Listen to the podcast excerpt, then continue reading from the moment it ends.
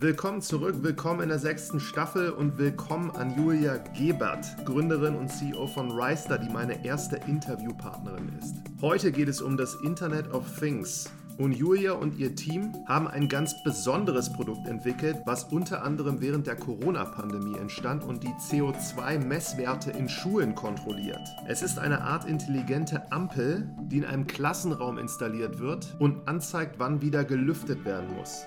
Im Bereich Marketing und Vertrieb arbeitet Reister mit der Versicherungskammer Bayern zusammen, mit der sie eine Kooperation haben und nach und nach immer mehr Schulen ausrüsten. Ich habe Julia natürlich zur Entstehungsgeschichte befragt, wie das Produkt gebaut wurde, wie sie darauf gekommen sind. Es hat zunächst anders begonnen und natürlich auch, wie es in Zukunft weitergehen soll. Wir haben mehrere Anläufe gebraucht, um endlich mal zusammenzufinden und darauf bin ich besonders stolz, dass es heute geklappt hat. Und nun viel Spaß bei der heutigen Folge, wo es unter anderem auch um die Zukunft Zukunft von Immobilien gehen wird. Los geht's.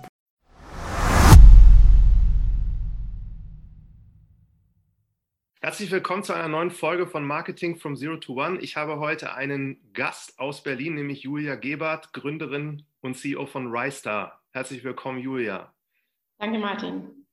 Ja, toll, dass du dir die Zeit nimmst und heute glaube ich, so eins der wenigen Gespräche, was ich mal hatte, wo das Produkt sich um das Internet of Things dreht. Und bevor wir da dann richtig einsteigen werden, erzähl du noch mal so, wer du bist und was du auch äh, eigentlich vorher gemacht hast, weil du hast ja sehr viele Stationen schon gehabt, bevor du dann Rice übernommen oder gestartet hast. Mhm. Ja, sehr gern. Also Julia Gebert, ich bin vom, äh, vom Background her Juristin, äh, habe mich damals so zwischen, zwischen ganz traditionellen äh, Richtungen entschieden. Ich fand Architektur spannend, Medizin oder Jura. Und äh, letztlich ist es Jura geworden. Und ich habe das dann so von, von Anfang an ähm, in eine Richtung betrieben, wo es immer um Tech, Medien, Telekommunikation ging und das ist auch schon eine Weile her, muss man dazu sagen. Und ähm, zu einem Zeitpunkt, als das Internet immer wichtiger wurde in unserem Leben und auch in der Rechtsberatung. Das war schon ganz spannend, weil man Dinge regulieren musste und ich immer gesehen habe, auch sehr viel in der Startup-Beratung, ähm, was so aus Dingen wurde, aus Ideen wurde, manchmal nicht wurde, in der Due Diligence, worauf es ankam. Und ähm, diese Erfahrung, das war so die, erste, die ersten Berührungspunkte, ähm, auch mit Startups und ähm, dann etwas später kam ein Startup zu uns in die Beratung. Das war recht beratungsintensiv oder so spannend und so früh in der, ähm, in der Gründungsphase, dass ich da dann als Inhouse Legal Counsel eingestiegen bin und eng mit der Geschäftsführung das Ganze dann aufgebaut habe, auch ähm, im Business Development, als die rechtlichen Dinge dann mehr und mehr aufgesetzt waren, aber auch da eben ein paar kritische rechtliche Themen, weil immer wenn man was Neues in, in, in die Welt bringen möchte, gibt es auch dann immer auch solche ähm, Hürden manchmal. Deswegen fand ich das spannend. Letztlich wurde es dann so nach zwei Jahren nach Singapur verkauft und das war dann die, der Zeitpunkt, ähm, als uns unser initialer Business Angel ähm, mich mit dem, mit dem Gründungsteam, mit dem Sven Elias und meinem Tech-Mitgründer und mit dem Moritz Gruber zusammengebracht hat. So, mal eine Stufe zurück, so wenn du als Juristin gearbeitet hast, was waren denn damals so die typischen Fragestellungen, mit denen Startups immer kamen? Also wirklich ganz äh, ziemliche Bandbreite. Ein konkreter Fall, ähm, die ähm, Verfassungsbeschwerde gegen die, den Einsatz von Wahlcomputern, ja, wo man einfach sagt, äh, ne, worauf, worauf gilt es da zu achten und, und muss man da doch dann äh, auch beschränkend eingreifen. Oder aber auch ähm, Dinge, die Richtung Meinungsfreiheit gingen. Also Internet hat ja dann mal ganz andere Möglichkeiten eröffnet. Zum Beispiel das äh, Spick mich-Urteil hat unsere Kanzlei erwirkt, ja, Lehrerbewertungsplattform, wo es auch einen riesen Aufschrei gab, ja, wie darf das sein? Und ähm, also verschiedene Möglichkeiten dann, das halt in, in die eine oder andere Richtung äh, zu, zu regulieren. Mhm. Spannend. Und nochmal eine Sache abseits, du warst sehr viel auch im Ausland unterwegs, habe ich gesehen, in, in Sydney, Frankreich glaube ich auch und das auch länger immer gewesen.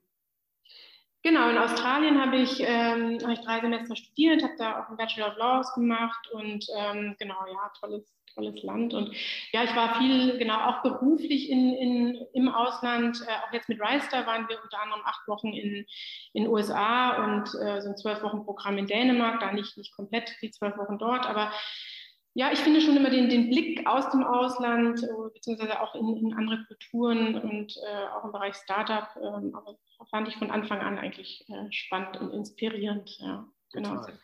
Und als euch der Business Angel damals zusammengebracht hat, zu welchem, also was hat Reister da an diesem Zeitpunkt gemacht eigentlich?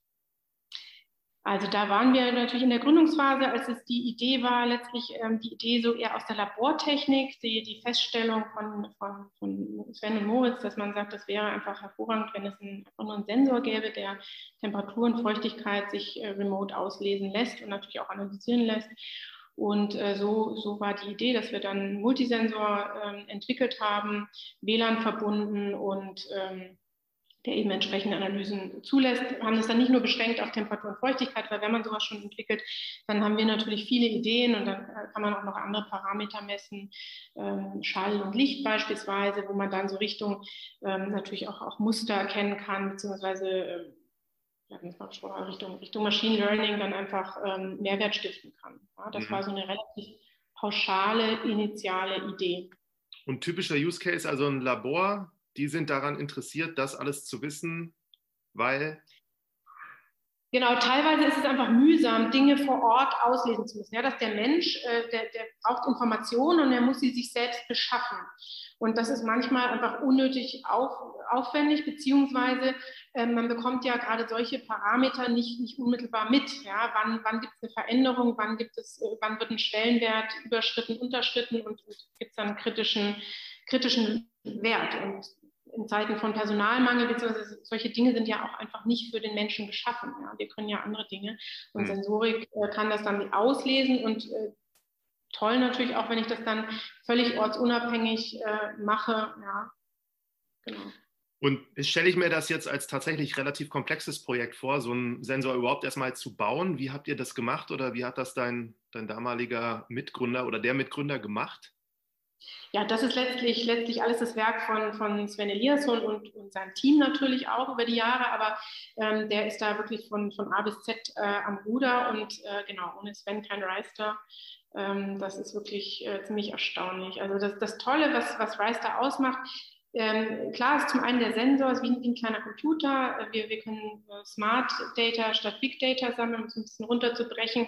Also auch schon vorher sagen, was ist relevant, was nicht, welche ne, nicht alles ständig messen.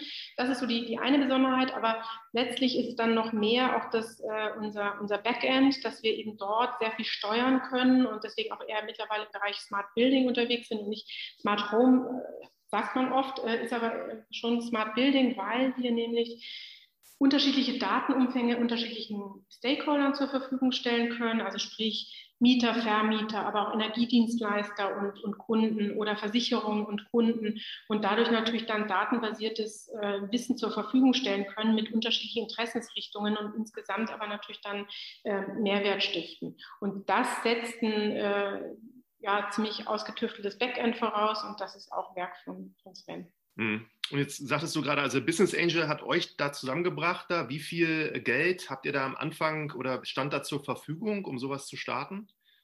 Ja, das war, war ein äh, mittlerer sechsstelliger Betrag, hm. mit dem man dann einiges anstoßen konnte.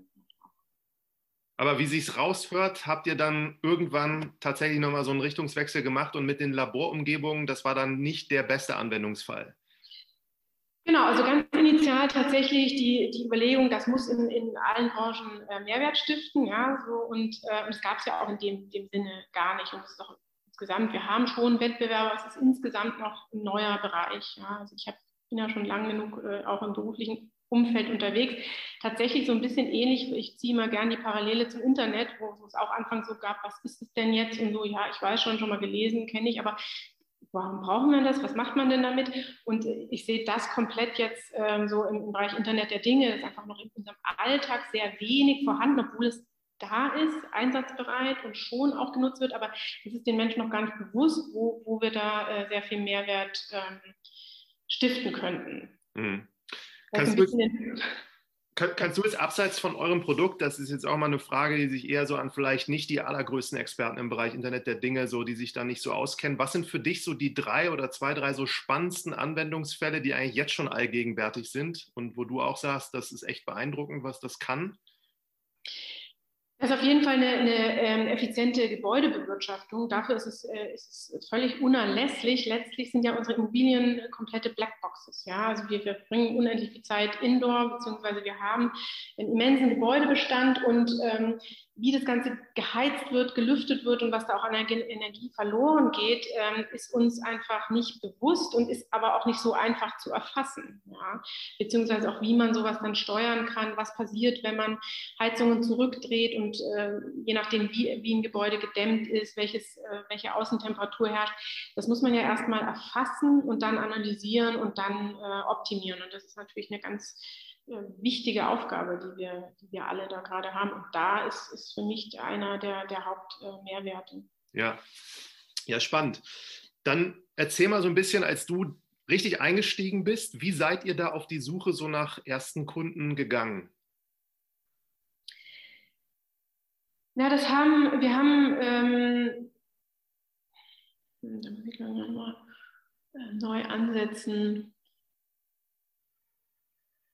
Also wir haben sehr früh, ähm, haben wir mit, sind sehr große Konzerne auf uns zugekommen ähm, und hatten großes Interesse. Und im Nachhinein muss man sagen, war da auch viel äh, Know-how-Building, beziehungsweise auch dann noch konkretes Unverständnis, wo der, wo der Nutzen ist. Ja, das war ja eher so ähm, 2016 bzw. 2017, als sich schon Konzerne damit befasst haben, aber die, die Umsetzung schon noch sehr, sehr fern war. Das war dann sehr viel so im Bereich äh, Workshop und, und, einfach extrem lange äh, Sales-Zyklen, weil, weil man ansetzen musste auch beim, beim, beim Lernen, wirklich erstmal ähm, überhaupt aufklären, was das alles ist und was es sein könnte ähm, wo, wo, es Mehrwert stiften könnte. Also da waren wir ziemlich äh, sehr früh.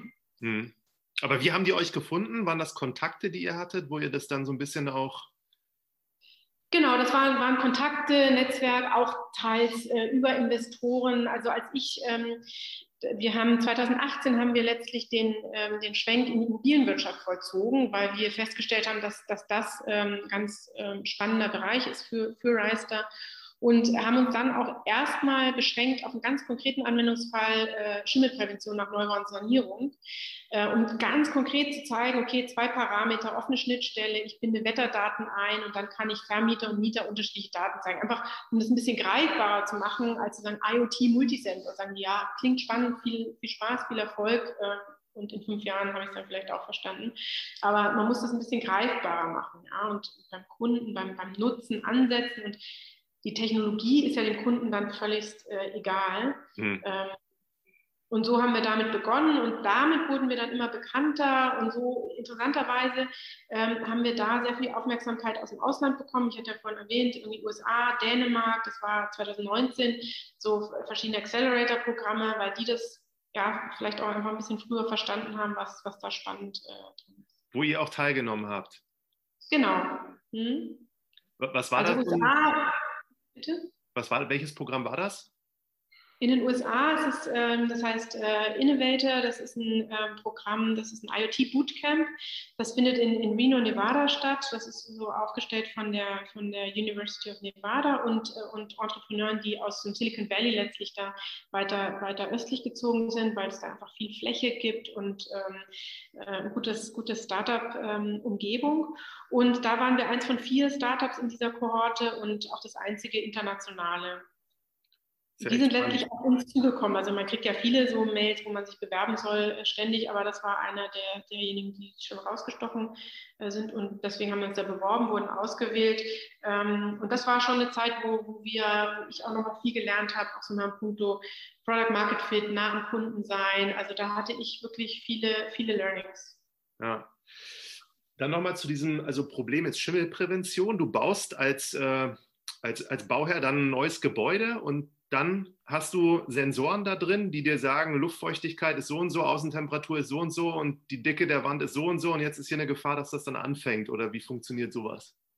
Genau, man hat ja so eine neue, also wir bauen ja jetzt ganz, äh, ganz ähm, gut gedämmt, das hat ja, hat ja alles gute Gründe, aber der Nachteil daran ist, dass man so eine Neubaufeuchtigkeit hat, die in den ersten zwei Wintern auch immer sehr, sehr stark lüften muss, damit die Neubaufeuchtigkeit eben entweichen kann ähm, und, und nicht die, die neue Wohnung wieder verschimmelt. Ja. Und das ist eine, die Korrelation zwischen Temperatur und Feuchtigkeit Ähm, und ähm, da errechnen wir letztlich den, den Taupunkt und, und teilen den dann mit, sodass man dann eben rechtzeitig lüftet, ohne dass man eben auch sehr viel, das ist ja immer die Korrelation der Temperatur-Feuchtigkeit ähm, und man, man heizt ja sehr häufig möglichst wenig oder viele heizen möglichst wenig und ähm, dann, dann kommt es halt schnell zum Problem. Und dann habe ich zwar äh, energieeffizient äh, oder gut gedämmt gebaut, aber habe sofort den nächsten Schaden, es muss saniert werden und das ist natürlich auch überhaupt nicht nachhaltig.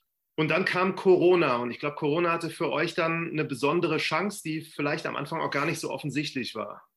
Ja, das ist richtig. Also Sommer 2020 war es so, dass wir von verschiedenen Playern aus der Immobilienwirtschaft angesprochen wurden, die unsere Sensorik kannten ähm, und aber auch wussten oder wir hatten zu dem Zeitpunkt hatten wir noch keinen CO2-Sensor auf dem Multisensor, weil der vergleichsweise teuer ist und weil das Bewusstsein auch äh, für, ähm, für CO2 noch nicht so da war. Ja. Und ähm, dann haben wir uns das angeguckt. Also letztlich geht es ja so um die Thema, Thematik ähm, Aerosolkonzentration ähm, und diese Korrelation eben aus dem CO2-Wert darauf, darauf zu schließen. Und ähm, indem wir eben von, von möglichst viel frischer Luft umgeben sind, ähm, sicher zu sein, dass wir Luft einatmen, die potenziell auch mit dem Virus ähm, behaftet ist. Und ähm, genau, wir haben uns das dann angeguckt und haben tatsächlich das Produkt dann innerhalb recht kurzer Zeit ähm, erweitert, weiterentwickelt und ähm, Prototypen entwickelt und äh, mittlerweile sind wir mit dem finalen Produkt im Markt haben das insoweit erweitert, einerseits den CO2-Sensor hinzugefügt, aber auch ein Ampelsystem, weil an sich ist ja Riser das Besondere des Remote Monitoring. Ja, nun jetzt, wenn man in einem Raum ist und ähm, sicher sein will, äh, dass der CO2-Gehalt äh, gut ist, brauche ich natürlich auch, will ich nicht eine App haben oder, oder ein Dashboard, sondern will, will das natürlich auch unmittelbar sehen können. Ja, erzähl mal, wie diese Ampel, wie diese Ampel funktioniert. Also du hast sie dann im Raum und dann schwingt die um von grün auf. Korrekt. Ja. Also ähm, unsere Ampel haben wir speziell für Lern- und Arbeitsumgebungen entwickelt, ähm, weil wir von Anfang an wussten, dass das die, die, die Zielgruppe sein wird, ne? geöffnete Schulen, großes Anliegen.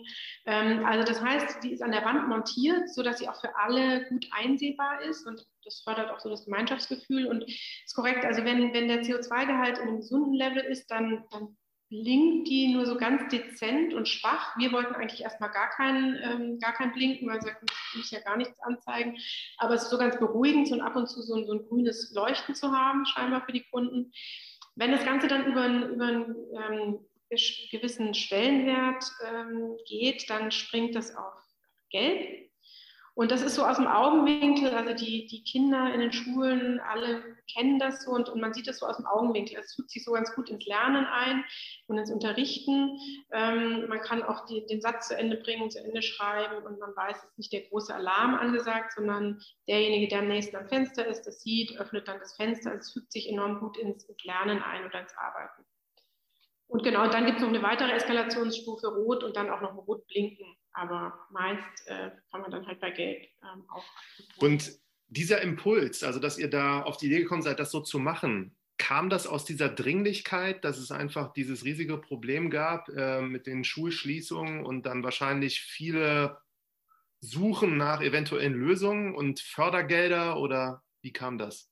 Genau, also wenn man so ein bisschen äh, zurückrecherchiert, ist es so, seit, seit Sommer 2020 gab es ja die ersten Studien, oder es gab natürlich Studien bevor, aber äh, das war so die Zeit, als es immer prominenter wurde.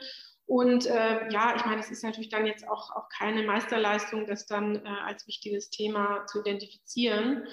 Wir mussten natürlich sehen, macht das für uns Sinn? Ich meine, es gibt ja schon, äh, es gab damals schon andere CO2-Ampeln, es gibt auch jetzt unendlich viele. Wir differenzieren uns eben dadurch, dass wir zusätzlich alle Vorteile, die wir vorher ja schon mit Reister äh, angeboten haben, natürlich jetzt on top gibt es die natürlich ja, für das Gebäudemonitoring, ähm, die Daten im Dashboard zusätzlich auslesen zu können, sei es für den CO2-Gehalt, aber auch ganz viele andere Dinge, die ja für einen Hausmeister in der, in der Schule oder auch im Bauamt für die Gebäudebewirtschaftung von Relevanz sind das decken wir damit beides ab. Insofern haben wir schon gesehen, dass das, dass das durchaus sinnvoll ist, dass jetzt ein aktueller Anlass ist, ähm, die Sensorik zu platzieren, weiteres Homeschooling und äh, all die Nachteile ähm, zu vermeiden.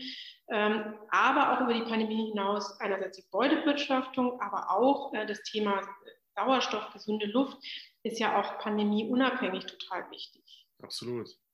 Und dieses Bewusstsein wurde jetzt eben so sehr geschärft, ja, diese, dieses Thema Lufthygiene, also zu wissen, okay, man kommt in den Raum, ist abgestandene Luft, man sagt, hm, ein bisschen schlechte Luft, das ist ja einfach ausgeatmete Luft von anderen, von einem selbst ausgeatmete Luft und das ist eigentlich äh, schon komisch, dass man sich da vorher wenig, viel weniger äh, Gedanken gemacht hat. Hm. Aber jetzt eure Lösung funktioniert wirklich so, da macht einer das Fenster auf und dann springt das dann irgendwann auf grün um und dann kann das wieder zumachen. Genau, man weiß eben, wann, wann muss man öffnen, wann kann man aber auch wieder schließen. Das ist genau richtig, wie du sagst, ähm, weil auch das möchte man ja aus Nachhaltigkeitsgründen und auch äh, um nicht unendlich zu frieren. Ähm, und man lernt eben sehr, es gibt momentan ohne so eine Sensorik, heißt es immer alle 20 Minuten, 5 Minuten lüften. Das ist mhm. besser als alle 20 Minuten nicht 5 Minuten zu lüften. Aber ansonsten ist es völlig ins Blaue, weil es so viele, ähm, so viele Unterschiede gibt. Also zum Beispiel, wie gut lässt sich ein Raum durchlüften, kann ich querlüften, wie groß ist ein Raum, wie hoch ist ein Raum. Dann hängt es davon ab, wie viele Kinder atmen, sind es überhaupt Kinder. Umso älter Menschen sind, umso größer die Lungen, das Lungenvolumen, ähm, umso schneller geht es dann, dass die, ne, dass die Luft, dass der CO2-Gehalt äh, steigt. Also es sind ganz viele Dinge, auch umso größer der Temperaturunterschied ist, umso schneller geht dann auch das Durchlüften zum Beispiel. Ja? Also sind quasi kalte Temperaturen gar nicht nur schlecht. Und, äh, und das ist eben sehr individuell und dafür braucht man eben so einen Sensor, Sensor als äh, Indikator und das, das hilft eben allen da an einem Strang zu ziehen. Und kann man sich das so vorstellen, dass da einer in der Schule irgendwo an seinem Dashboard sitzt und sieht, wie es in allen Räumen aussieht? Oder ist das gar nicht mal so im Fokus für die Schulen, dass man das so auch dokumentiert und doch, das ist eben der zusätzliche Vorteil. Also äh, primär wichtig ist jetzt die Ampel vor Ort, aber ähm, unsere Kunden finden diese, diese Datenanalyse, die wir zusätzlich bieten, schon hochinteressant. Also sie verfolgen das natürlich nicht live, aber man kann sehen, ähm, zum Beispiel im Sommer, wie, was passiert, wenn irgendwie noch eine Sonne, die Sonne auf, auf dem Raum länger scheint, wie, wie heizt sich ein Raum auf, wann kühlt sie sich ab, also auch so Themen Nachtabsenkung zu verschiedenen Jahreszeiten kann man dadurch halt auch nochmal dann äh, aufgrund dieser Analyse äh, optimieren. Und das ist natürlich interessant, umso länger ich sowas auch ähm, beobachten kann. Hm. Und wenn man Aber, eine Schule jetzt mal rauspickt, so, was kostet die das? Also pro Klassenzimmer ist in der Regel ein Sensor ausreichend und ähm, da kostet ein Sensor 250 Euro und monatlich 2 Euro für die Daten. Wir bieten aber auch eine, eine Leasing-Option an, wenn das manchmal ist das besser. Also im, im Durchschnitt äh, sind das so, ist man zwischen 5.000 und 10.000 Euro, je nach, je nach Anzahl der Klassenzimmer, ähm, voll ausgestattet und ähm, genau. Ja, und dann, also 2 Euro pro Sensor, das ist dann nicht relativ, das ist ja wenig Geld eigentlich monatlich dann. Genau. Also Vergleich mit anderen monatlichen Beträgen, die so fließen bei Softwarelösungen. Korrekt. Ja, spannend. Und jetzt, äh, ich hatte jetzt auch durch Zufall, glaube ich, eine der letzten Folgen auch mit zwei Gründerinnen gesprochen, die ebenfalls so eine Software an Schulen versucht haben zu verkaufen. Und die haben immer gesagt, so wie schwierig das eigentlich ist.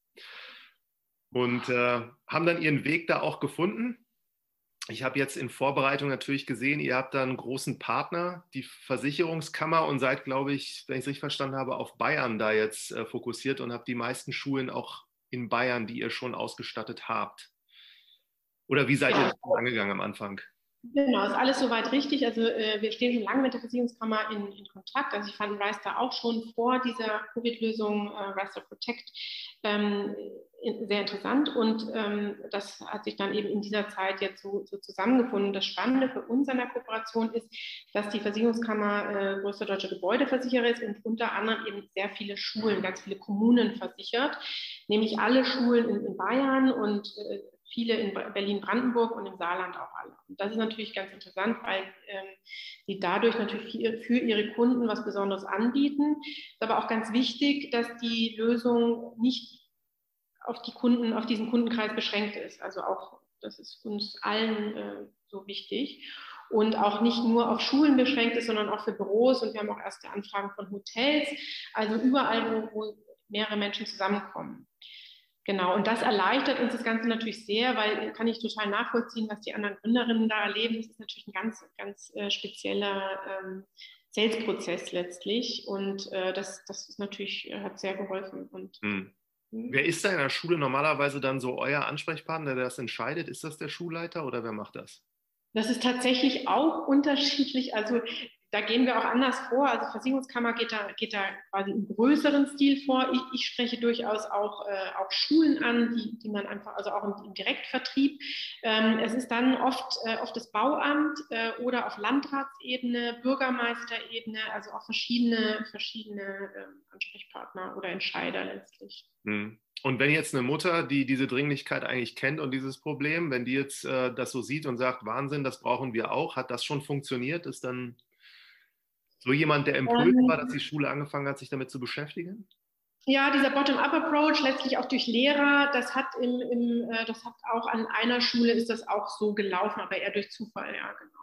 Mhm. Also letztlich muss man sagen, es sind wirklich alle auch so begeistert. Das ist eher, eher so ein bisschen die Frage, wer hört zuerst davon. Ja? Und weil viele nutzen auch CO2-Sensoren, aber unsere ist eben so speziell auch auf diese Lernumgebungen ausgerichtet, vom Preis-Leistungs-Verhältnis optimal, eben auch durch diese ganzen Zusatzvorteile. Und mit der Versicherungskammer haben wir einen starken Partner. Also das ist so ein bisschen, viele, die CO2-Sensoren so auf dem Schreibtisch haben, irgendwie durchaus auch günstigere Modelle, aber da muss man immer so ins Eck gucken und immer, ne, kann man auch wegnehmen, kann man, funktioniert einfach nicht so gut, wie wenn alle gemeinsam darauf achten. Und momentan ist es so, dass, dass wirklich jeder, der das hört, einfach sagt, das ist ja toll und äh, können wir es auch haben, wie können wir es beziehen und äh, ja, weil es wirklich ein, ein, ganz relevantes Problem löst. Und das ist natürlich für uns auch aus Reister Sicht äh, toll, hm. dass man ein Produkt hat. Mhm. Und dieses Thema Operations, also wenn jetzt die Schule das möchte, wie schafft ihr das, dass ihr da immer liefern könnt? Ist das unkompliziert? Können die das einfach selber dran machen und das also in, in, in, in äh, einfach installieren? Oder müsst ihr da vor Ort und habt da auch nochmal so einen Teil zu tun? Also wir bieten Installationsservice an, aber es ist an sich äh, total simpel. Ähm, gibt ein paar Sachen zu beachten. Das ist äh, Plug and Play, wird in die Steckdose gesteckt, an der Wand montiert also befestigt mit doppelseitigem Klebeband, wirklich total simpel und dann muss es mit WLAN verbunden werden. Das ist aber auch, ähm, auch mit ein paar Klicks ähm, passiert. Wer das nicht selbst machen möchte, dann übernehmen wir das und äh, ansonsten ist es für jemanden, der, der. Ja, sehr spannend. Jetzt habe ich gesehen, äh, ihr habt, glaube ich, vor zwei Wochen so einen großen Artikel in der SZ gehabt. Und ich frage mich, was sind so diese entscheidenden Impulse, wo es dann tatsächlich wieder so viele neue Anfragen gibt, die da an euch rankommen. Und führt ihr sowas zum Beispiel auch herbei oder macht ihr da im großen Stil mittlerweile auch Marketing oder Online-Marketing oder was macht ihr da alles? Ja, ist richtig. Also der SZ-Artikel hat, hat tatsächlich äh, viel bewirkt, weil es natürlich nochmal noch mal eine andere Ebene ist, wenn, wenn der SZ auf einen, auf einen aufmerksam wird und beziehungsweise das Spannende an dem Artikel ist ja, sind ja eigentlich die Kundenstimmen, ja, zu sehen, wirklich, ähm, das ist, ist da an der Wand montiert, alle sind glücklich und warum finden die es eigentlich gut? Und äh, sowas verbreitet sich natürlich und ähm, das ist natürlich letztlich das beste Marketing, ähm, das es gibt. Und ähm, genau, da haben wir jetzt auch weitere, weitere Stimmen, Kundenstimmen und das verbreitet sich mehr und mehr. Das ist jetzt endlich, endlich muss ich sagen, ähm, weil für uns gibt es die Lösung ja schon so lang, wobei das Produzieren auch einen Augenblick gedauert hat, muss man, muss man ja auch dazu sagen. Aber es waren immer viel Luftfilter im, im Gespräch, die ja zusätzlich auch Wert stiften können, die aber ungleich teurer sind und für uns einfach so das, das zweite Gerät sind. Wenn man beides haben möchte, ist es sicher die optimale Lösung. Ähm, aber es ist schon toll zu sehen, dass eben auch Presse mithilft, äh, das überhaupt äh, publik zu machen. Und weil natürlich sind uns als Startup, ähm, man, man wächst äh, zwar stetig, aber es ist einfach trotzdem ungleich äh, schwieriger, natürlich das komplett alleine äh, zu, zu bewerkstelligen. Hast du denn so jetzt retrospektiv irgendeinen so Moment in Erinnerung, wo du sagst, so da ist das und das passiert und das war so, also für dich der Moment, wo es wirklich dann so einen entscheidenden Schritt nach vorne ging? Ich würde sagen, dass es sogar ganz äh, fast tagesaktuell ist, dass das jetzt, wie schon gesagt, das ist jetzt vor relativ kurzer Zeit passiert. Ähm, ich war jetzt auch vor ein paar Wochen, waren wir auf einem, auf einem physischen Event, äh, wo man einfach viele wieder getroffen hat, wo, wo einfach wieder richtig Schwung in alles kommt, wo man das, das ganz anders verbreiten kann, als wenn es nur über LinkedIn passiert oder eine Website oder die, die üblichen äh, Kanäle. Ähm, ja, wir haben jetzt das, das finale Produkt ähm, lieferbar und die Kunden, die sagen, wann kann ich ein Angebot haben, wann, wann kann installiert werden oder ja, schicken Sie es mir, äh, passt für uns. Und das ist jetzt gerade so am Werden und jetzt müssen wir da einfach äh, stetig wachsen und, und, und, da möglichst viel in möglichst kurzer Zeit ähm, schaffen, weil es gibt noch unendlich viele Schulen, die man ausstatten kann. Und letztlich ist das gerade, gerade ganz, was, was gerade ganz aktuell passiert. Habt ihr Hochschulen auch schon oder Universitäten? Haben wir angeschrieben, haben wir noch nicht, habe ich auch nächste Woche ein Telefonat, haben wir noch nicht, weil die haben ja auch gerade, Semester hat jetzt noch nicht so sehr begonnen, komischerweise ähm, bereitet sich niemand vor, sondern sagt, huch, jetzt ist ja Schulanfang, huch, jetzt ist ja und dann kümmert man sich. Das äh, ist jetzt steht bei den Hochschulen an, aber auch da Präsenzunterricht äh, natürlich äh, total wertvoll. Nee, sehr gerne, können, wir gerne noch äh, sprechen. Genau, ich wollte dich eigentlich so als abschließende Frage, wollte ich nochmal fragen, so weil dieses Thema PropTech, ne, das ist ja auch so seit so zwei, drei Jahren, so wie ich es wahrnehme, sehr gehypt und wenn man sich da so die Frage stellt, wie so in ein paar Jahren die Schule oder auch diese Hochschule oder Universität der Zukunft aussieht und auch deren Gebäude, was sich, glaube ich, auch sehr stark durch, durch Corona wahrscheinlich nochmal so ändern wird oder wo man jetzt tatsächlich, wenn man jetzt nochmal neu anfangen könnte, da so einiges anders machen würde. Was hast du da für so einen Blick drauf und was würdest du sagen, so wie sieht so eine Schule oder Hochschule in ein paar Jahren aus, wenn die so richtig durchdigitalisiert ist? Das ist wahrscheinlich auch meine eigene Bubble, äh, muss ich fairerweise sagen, aber es ist für mich ist das Thema Luftqualität jetzt wirklich so, so präsent und äh, immer, ähm, als gestern mit einem Kollegen gesprochen, der sagt, ja, das ist irgendwie komisch, äh, es ist irgendwie gar nicht präsent in, bei vielen, aber wenn man mal einmal drüber nachgedacht hat, dann ist einem das total wichtig. Und er erzählt es ganz viel im Freundeskreis weil, und alle finden es dann ganz toll. Und ähm, das ist, äh, sehe ich auch so, weil gerade in Umgebungen, wo man viel Zeit verbringt, ähm, arbeitet, lernt, ähm, auch mit anderen gemeinsam, ähm, ist das ja eigentlich so die Basis ja, von allem. Und dieser Gesundheitsfaktor, also ich meine, auch Covid hat uns ja gezeigt, ähm, wie, wie wichtig das alles ist und welche Rolle auch, auch äh, die Luft dabei spielt. Und ich denke, das ist schon eine der, der Kernaspekte, natürlich neben äh, Remote-Hybrid-Technologien und, und diesen ganzen, ganzen Themen, New Work, diese ganzen Themen in einer gewissen Kombination. Ja. ja, spannend. Und hast du jetzt dann so einen klaren Plan, wie es dann noch weitergeht? Also wenn ihr alle Schulen für euch gewonnen habt, habe jetzt gesehen, so Gaststätten, Hotels auf jeden Fall auch. Dann Arbeitsumgebungen habt ihr auch so ein bisschen schon als Verticals da. Habt ihr noch neue ja. Produkte, die ihr plant? Ja, ich denke auch, das, das Produkt ist erstmal so, so spannend, aber natürlich kann man da verschiedene Services ansetzen, wie zum Beispiel den Schimmelpräventionsalgorithmus, solche Themen, ja, dass mhm. man dann von da ähm, weiter vorhin hatten wir nicht gesprochen, auch noch zu, ähm, für Hausmeister kann es natürlich interessant sein, in, einfach Anormalitäten festzustellen. Ja, wo gehen Dinge schief, wo kann man Schäden ähm, verringern bzw. gering halten, früh entdecken. Das ist natürlich auch was, was die Versicherung treibt, um da den Service für ihre Kunden zu verbessern. Ähm, auch Zusammenarbeit mit Energiedienstleistern, einfach äh, solche, solche Dinge, solche Kooperationen können spannend sein. Und ansonsten haben wir mit, mit dem Produkt, äh, das man natürlich per se stetig verbessern kann, aber letztlich es geht es eher darum, so wie es jetzt auch ist, kann man da ganz viel Mehrwert stiften und tendenziell vielleicht dann eher auch doch Richtung, auch wenn der Markt hier enorm groß ist, ähm, auch was mich immer treibt, sind, ist trotzdem die Internationalisierung. Ja, eher, eher, persönlich und, und wir haben die Kontakte und das Interesse. Also insofern, das ist natürlich auch was. Was, was ist jetzt außerhalb von, was ist außerhalb von Dach? Was ist da so das äh, interessanteste Land für euch? Also bestehende Kontakte, gute Kontakte, Geschäftsbeziehungen haben wir äh, in Dänemark, USA und Australien. Interessant. Und äh, aus dem Grund, weil du da halt auch deine Ties hast oder Vergangenheit ein bisschen Zeit verbracht hast oder woran liegt das? Es ist tatsächlich, also äh, in, in Dänemark ist das Urban Tech Programm, USA ähm, teils privat, aber überwiegend auch äh, aus der Zeit äh, in Nevada. Und Australien ist tatsächlich jemand auch ähm, aus Australien auf uns ähm, zugekommen. Die machen ähm, Building Automation und äh, das ist dann eher ein Zufall, dass ich da auch war. Also es war wirklich Zufall und ich habe da natürlich nach wie vor diese Affinität. Ansonsten natürlich nicht das erste Land, das man sich aussuchen würde, allein was, was so weit weg ist. Aber die sind auch, was PropTech, ich meine, der Markt aus Wein ist nicht, nicht riesengroß, aber die sind, was PropTech betrifft, auch schon ähm, recht interessiert und ein bisschen, ein bisschen weiter als, als Deutschland zum Beispiel. Dänen sowieso äh, visionär, innovativ insofern spannend und ähm, anders als Australien, USA ums Eck und gleiche Zeitzone, tolle Kontakte. Und genau, USA ist momentan eher so eine Sache, das ist wirklich äh, on hold aufgrund der, der Umstände. Ja. ja.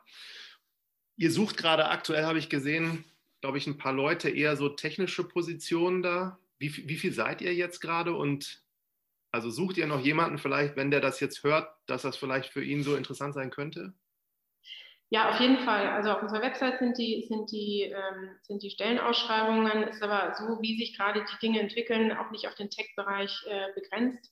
Ähm, und äh, wir sind äh, ständig auf der Suche auch im Bereich äh, Operations, Marketing, Sales. Also das, äh, dazu, wie sich das jetzt gerade abzeichnet, ähm, werden wir da in vielen Bereichen äh, rekrutieren und ähm, genau, Tech aber auch, auch enorm wichtig. Wie viel seid ihr jetzt gerade? Wir sind äh, zu acht und zwei Werkstudenten, genau. Okay. Spannend, Julia. Allerletzte Frage nochmal. Wenn du jetzt hier äh, am Anfang nochmal deiner Karriere so stehen würdest und äh, dieses Thema Gründen kommt dann irgendwo auf, was würdest du solchen jungen Leuten mit auf den Weg geben und hast du so ein paar Tipps noch für die? Ja, die studieren ja bei dir, insofern das ist natürlich eine, eine tolle Sache, aber ich glaube, man, äh, man lernt immer wahnsinnig viel in der Praxis verschiedene Dinge ausprobieren, äh, Learning by Doing ähm, und da Erfahrungen sammeln. Möglichst vielfältig, würde ich sagen, weil für, für einen ähm, Unternehmer ist es schon extrem wichtig, auch sehr vielseitig zu sein. Das ist ja so ein bisschen anders als in einem, in einem großen Konzern CEO. Ne? Ist, ähm, man muss einfach sehr viele Fähigkeiten mitbringen, viel gesehen haben, viel abwägen. Und ähm, umso mehr man da auch ähm, im Vorfeld äh, gesehen hat, ich glaube, umso wertvoller ist das. Vielleicht ist aber auch nur meine eigene Geschichte, weil ich natürlich durch die Startups, durch die Beratung auch viel, viel gesehen habe, wenn gleich nicht immer in einer, in einer besonderen Tiefe aber ähm, eigene Erfahrungen sammeln und ähm, ist total wichtig. Danke dir für die Zeit, die du dir genommen hast und ähm, kann man jetzt, glaube ich, auch verraten, da wir haben so viele Anläufe versucht und heute endlich war es soweit, dass wir mal sprechen konnten und das freut mich ganz besonders. Ja, Dito, vielen Dank, Martin.